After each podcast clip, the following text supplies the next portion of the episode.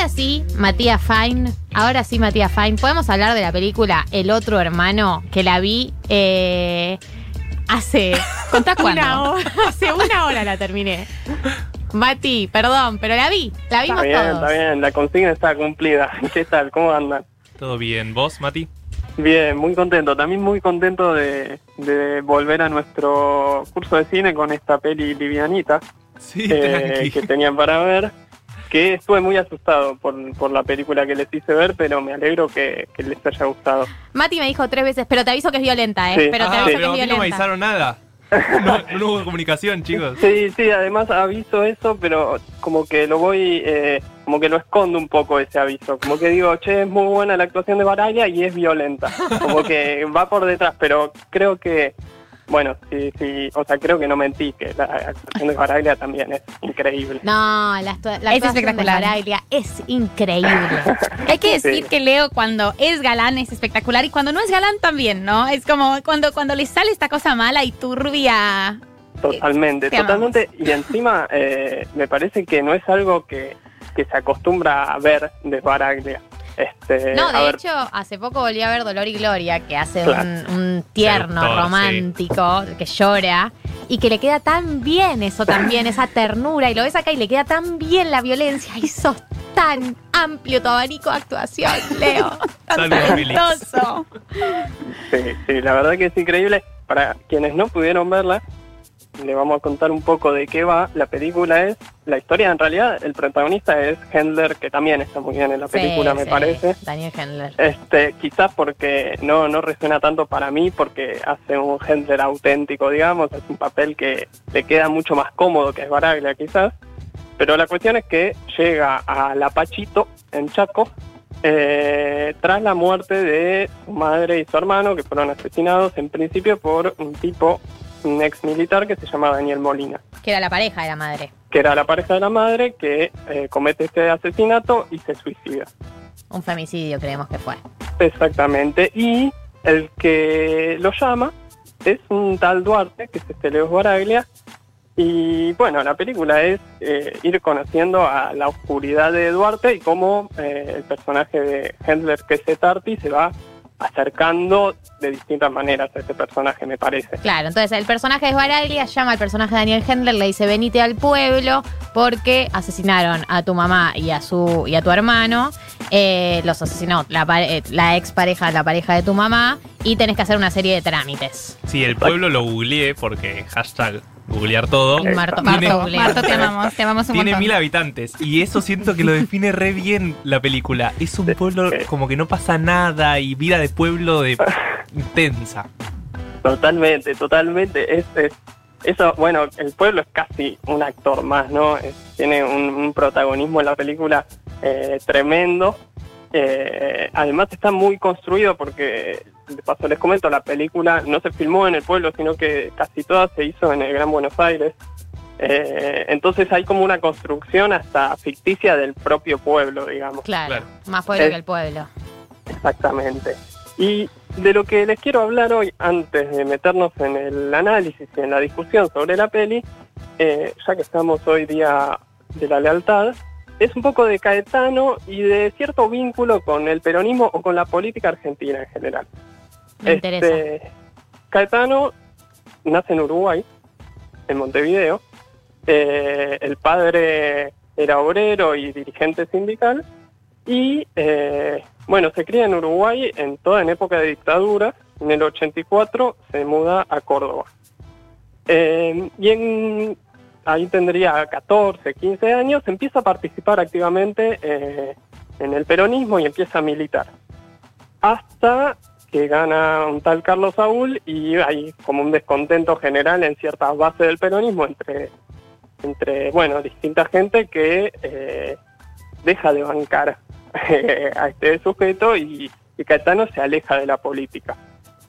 Y, y en ese momento empieza a, a surgir el Caetano cineasta, digamos. Eh, primero filmando algunas cosas en Córdoba, algunos cortos, pero después me parece que lo que le da más reconocimiento y, y es un punto muy importante en la, en la carrera cinematográfica de Caetano, eh, es a partir del 95 más o menos un movimiento que se llama Nuevo Cine Argentino. Sí. Que, em, digamos, hay gente que, que lo discute bastante, Caetano lo discute bastante como, como movimiento, digamos, que pueda englobar a determinada cantidad de gente, pero los dos puntos me parece centrales que hay que tener en cuenta en ese surgimiento son eh, películas que retrataban un poco la crisis social que se estaba viviendo y películas además hechas con bajo presupuesto. Sí, yo tengo en mi memoria las que vi Pizza Birra Faso, que es una de las más conocidas, y Bolivia, que es buenísima también, súper fuerte. Esas son las dos que yo recuerdo ahora, que también entran dentro de esta categoría del nuevo cine argentino, que retratan como así la realidad social eh, de manera bastante cruda. Totalmente, totalmente.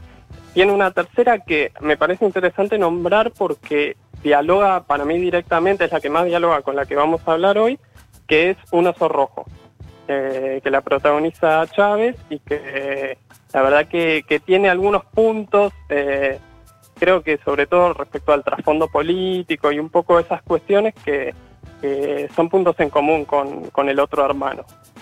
Eh, el otro Eh, hermano también aclaremos que está basada en el libro Bajo este sol, creme- bajo este sol tremendo de Carlos Busquet. Eh, o sea, no es exactamente el libro, pero está basada en la historia de ese libro. Sí, sí, sí, exactamente. Está, toma, digamos, él dice que toma la parte más policial del libro, pero que mantiene cierta cuestión medio onírica y medio pesada que en el libro también existe. Bien.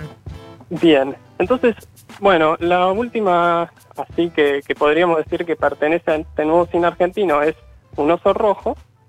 Y después, durante los gobiernos de Néstor y de Cristina, Caetano, la verdad que en relación a la política es bastante silencioso, digamos, no, no se muestra mucho si está a favor o en contra.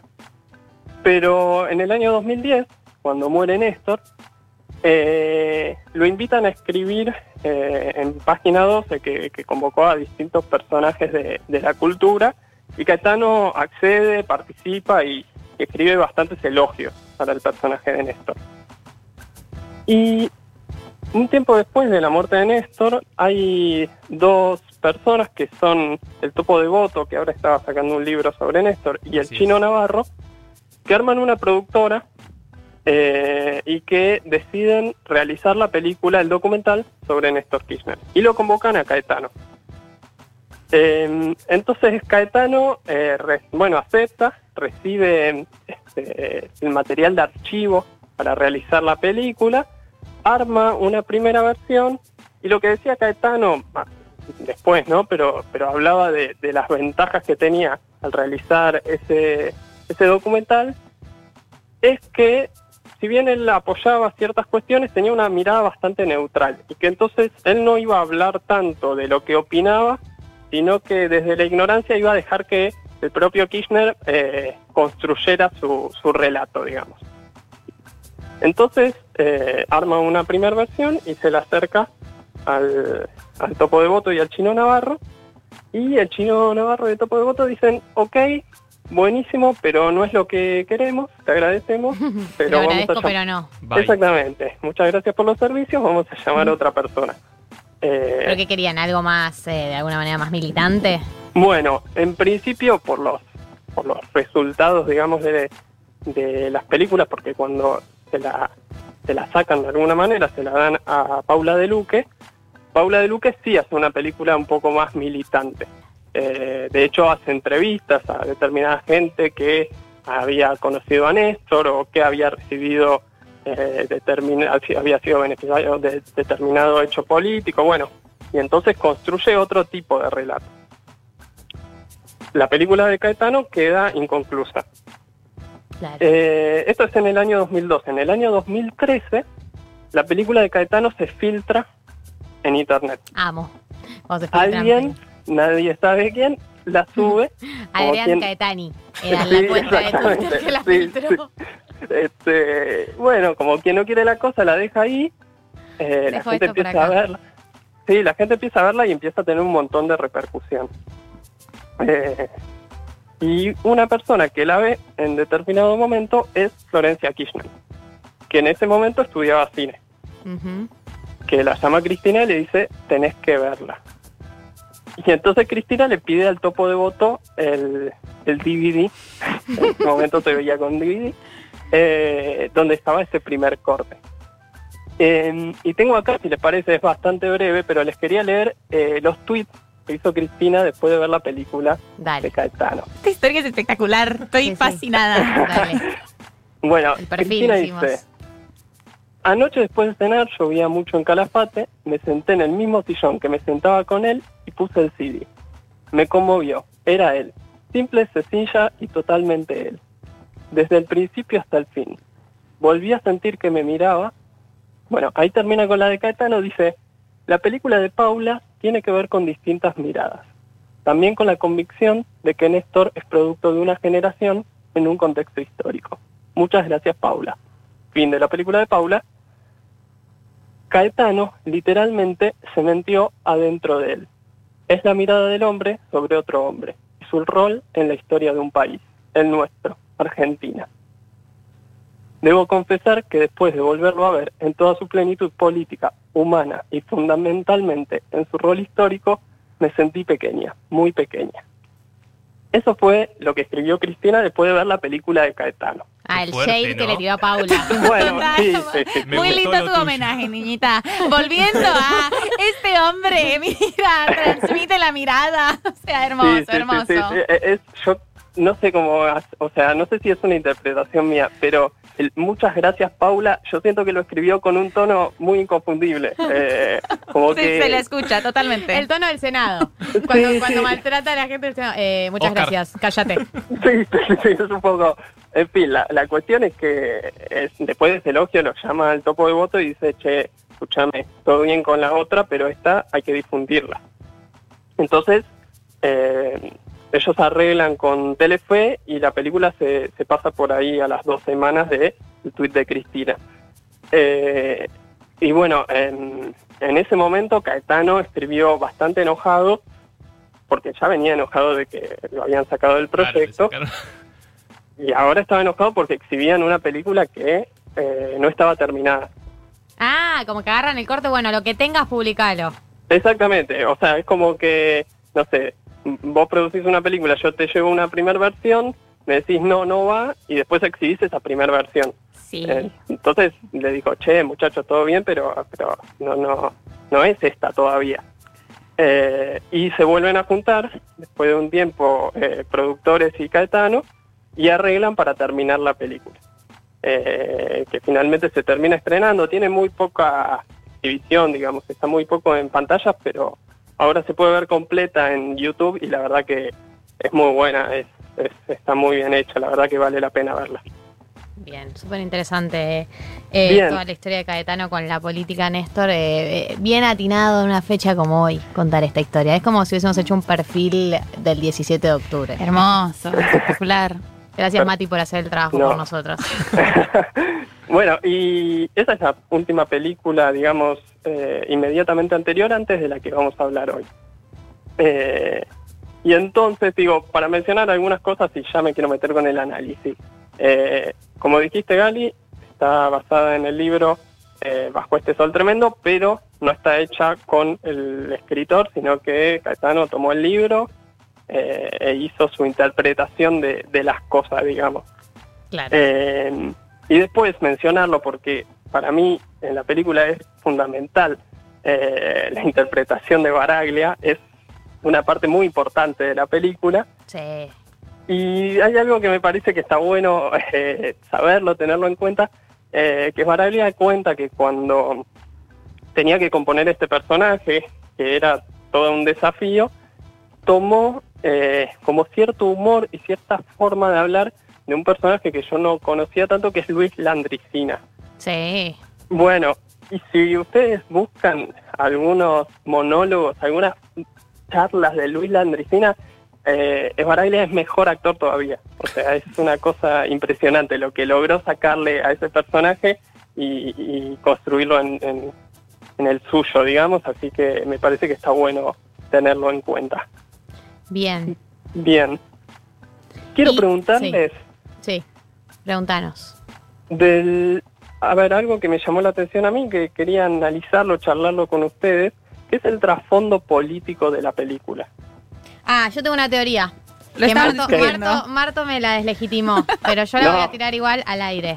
Por No me favor. dijiste que no porque había un Windows que te daba la sensación de que no. Mi teoría es que el contexto político es post-2001 porque post-2001 hubo un eh, boom de secuestros extorsivos. Se llamaba Secuestro Express, ¿no? Que fue el, el nombre marketinero que le pusieron acá. Y además Gali dijo que la escala del dinero... con que Claro, y la escala del dinero también me hace sentir que fue 2000 oso.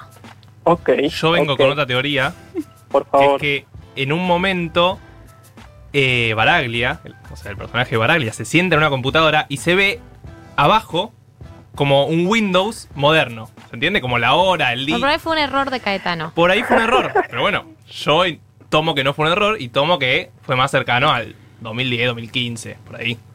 Bien, bien.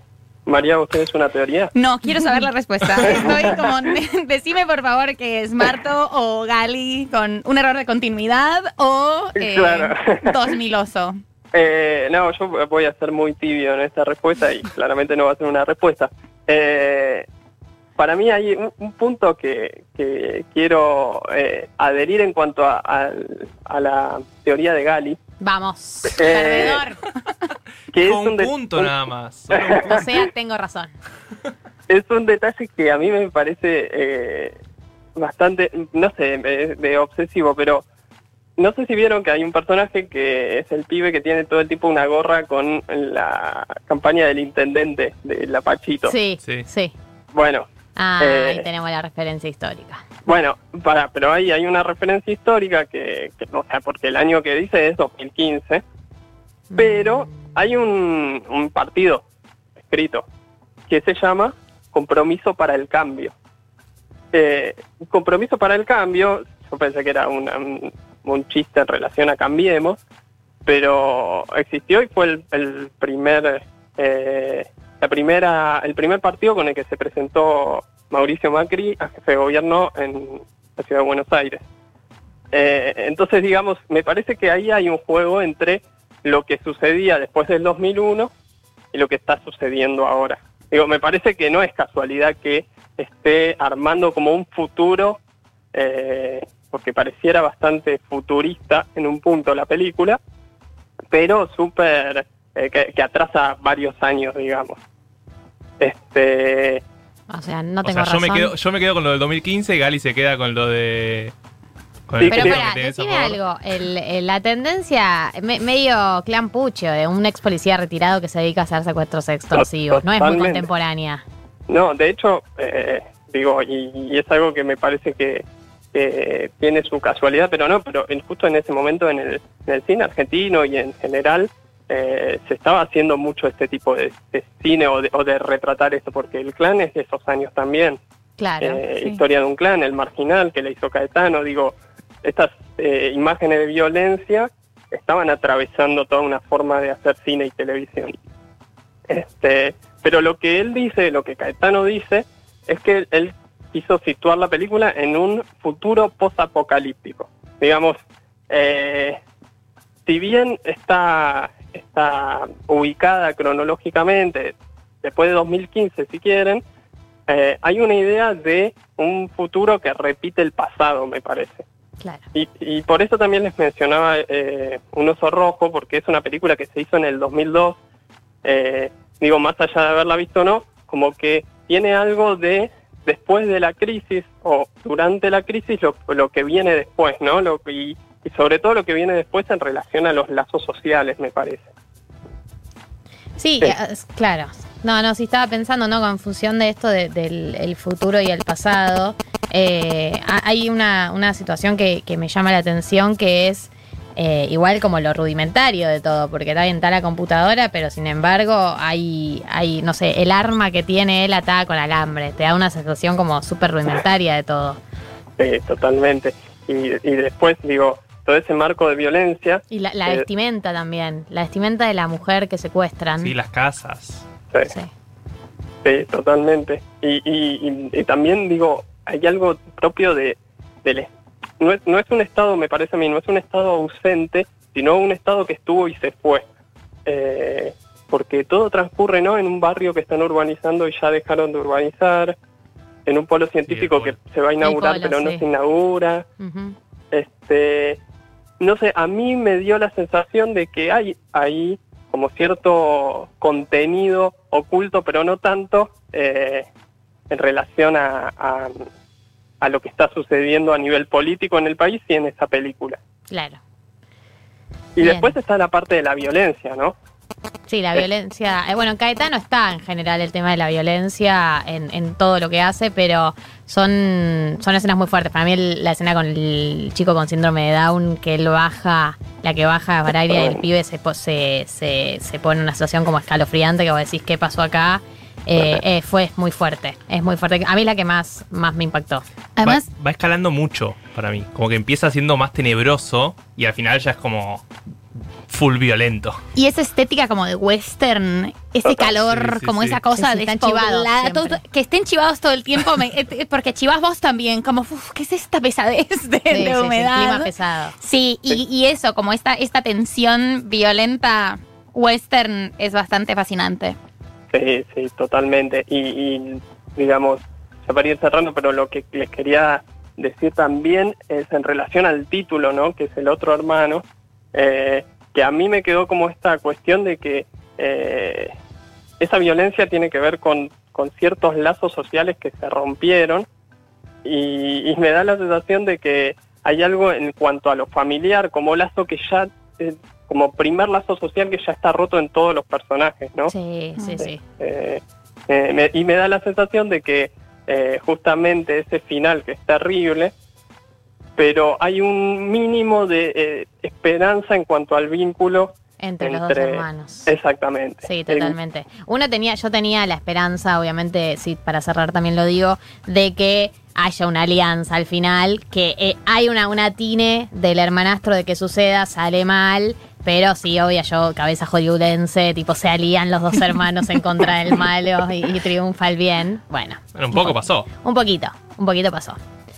Exactamente. Bueno, eh, bien, para cerrar, solamente dos cuestiones. Una, les quiero mencionar dos películas que son, se llaman Bakurau. Ay, lo estaba pensando. Ajá, bien, Yo perfecto. la vi, yo la vi. Esta- ah, bien. Eh, no sé si, si piensan que tiene algo que ver con la peli. Un Re. montón, un montón. La iba a mencionar, pero como nuestra regla es que solo deben estar en Netflix, pensé, bueno, no, pero me parece que el, el de Bacurau vio esta película, sin duda. Totalmente. Totalmente. Incluso les iba a mencionar esto. La, la otra que les iba a mencionar es una quizás, no sé si se estrenó acá, que se llama Cómprame un revólver. Eh, pero son formas de mostrar cierta crisis político y social eh, con mucha violencia, ¿no? Y que empiezan a aparecer en el cine latinoamericano. Me parece que estaba bueno contar esto. Eh, y después les quiero comentar la película que vamos a ver la próxima. ¿Cuál es, Ay, Mati? ¿cuál? Me lo voy a anotar ya. Anoten, en sus casas también anoten. La película se llama Belmonte. Belmonte. ¿Por qué Belmonte. decía Una- italiano? Claro. Una sola eh, palabra. ¿De dónde de sería, El Mati, Monte, la película? Una sola palabra, la película es uruguaya. Vamos a, a ver un poco, bueno, una comedia uruguaya. A mí el humor uruguayo... Belmonte eh, con B larga. Sí, con B larga. Porque El yo me lo imaginé es- con B corta en mi cabeza. Ok, Belmonte con B larga y el director es Federico Beiró. Eh, van a sufrir menos que con la película que vieron para hoy. Bien, Gracias. me interesa dejar de sufrir. sí. Me interesa dejar de sufrir. Bien, bien, por ahora. Así que eso es para la semana que viene. Belmonte. Esto fue el curso de cine. Gracias, Matías Fine. A ustedes.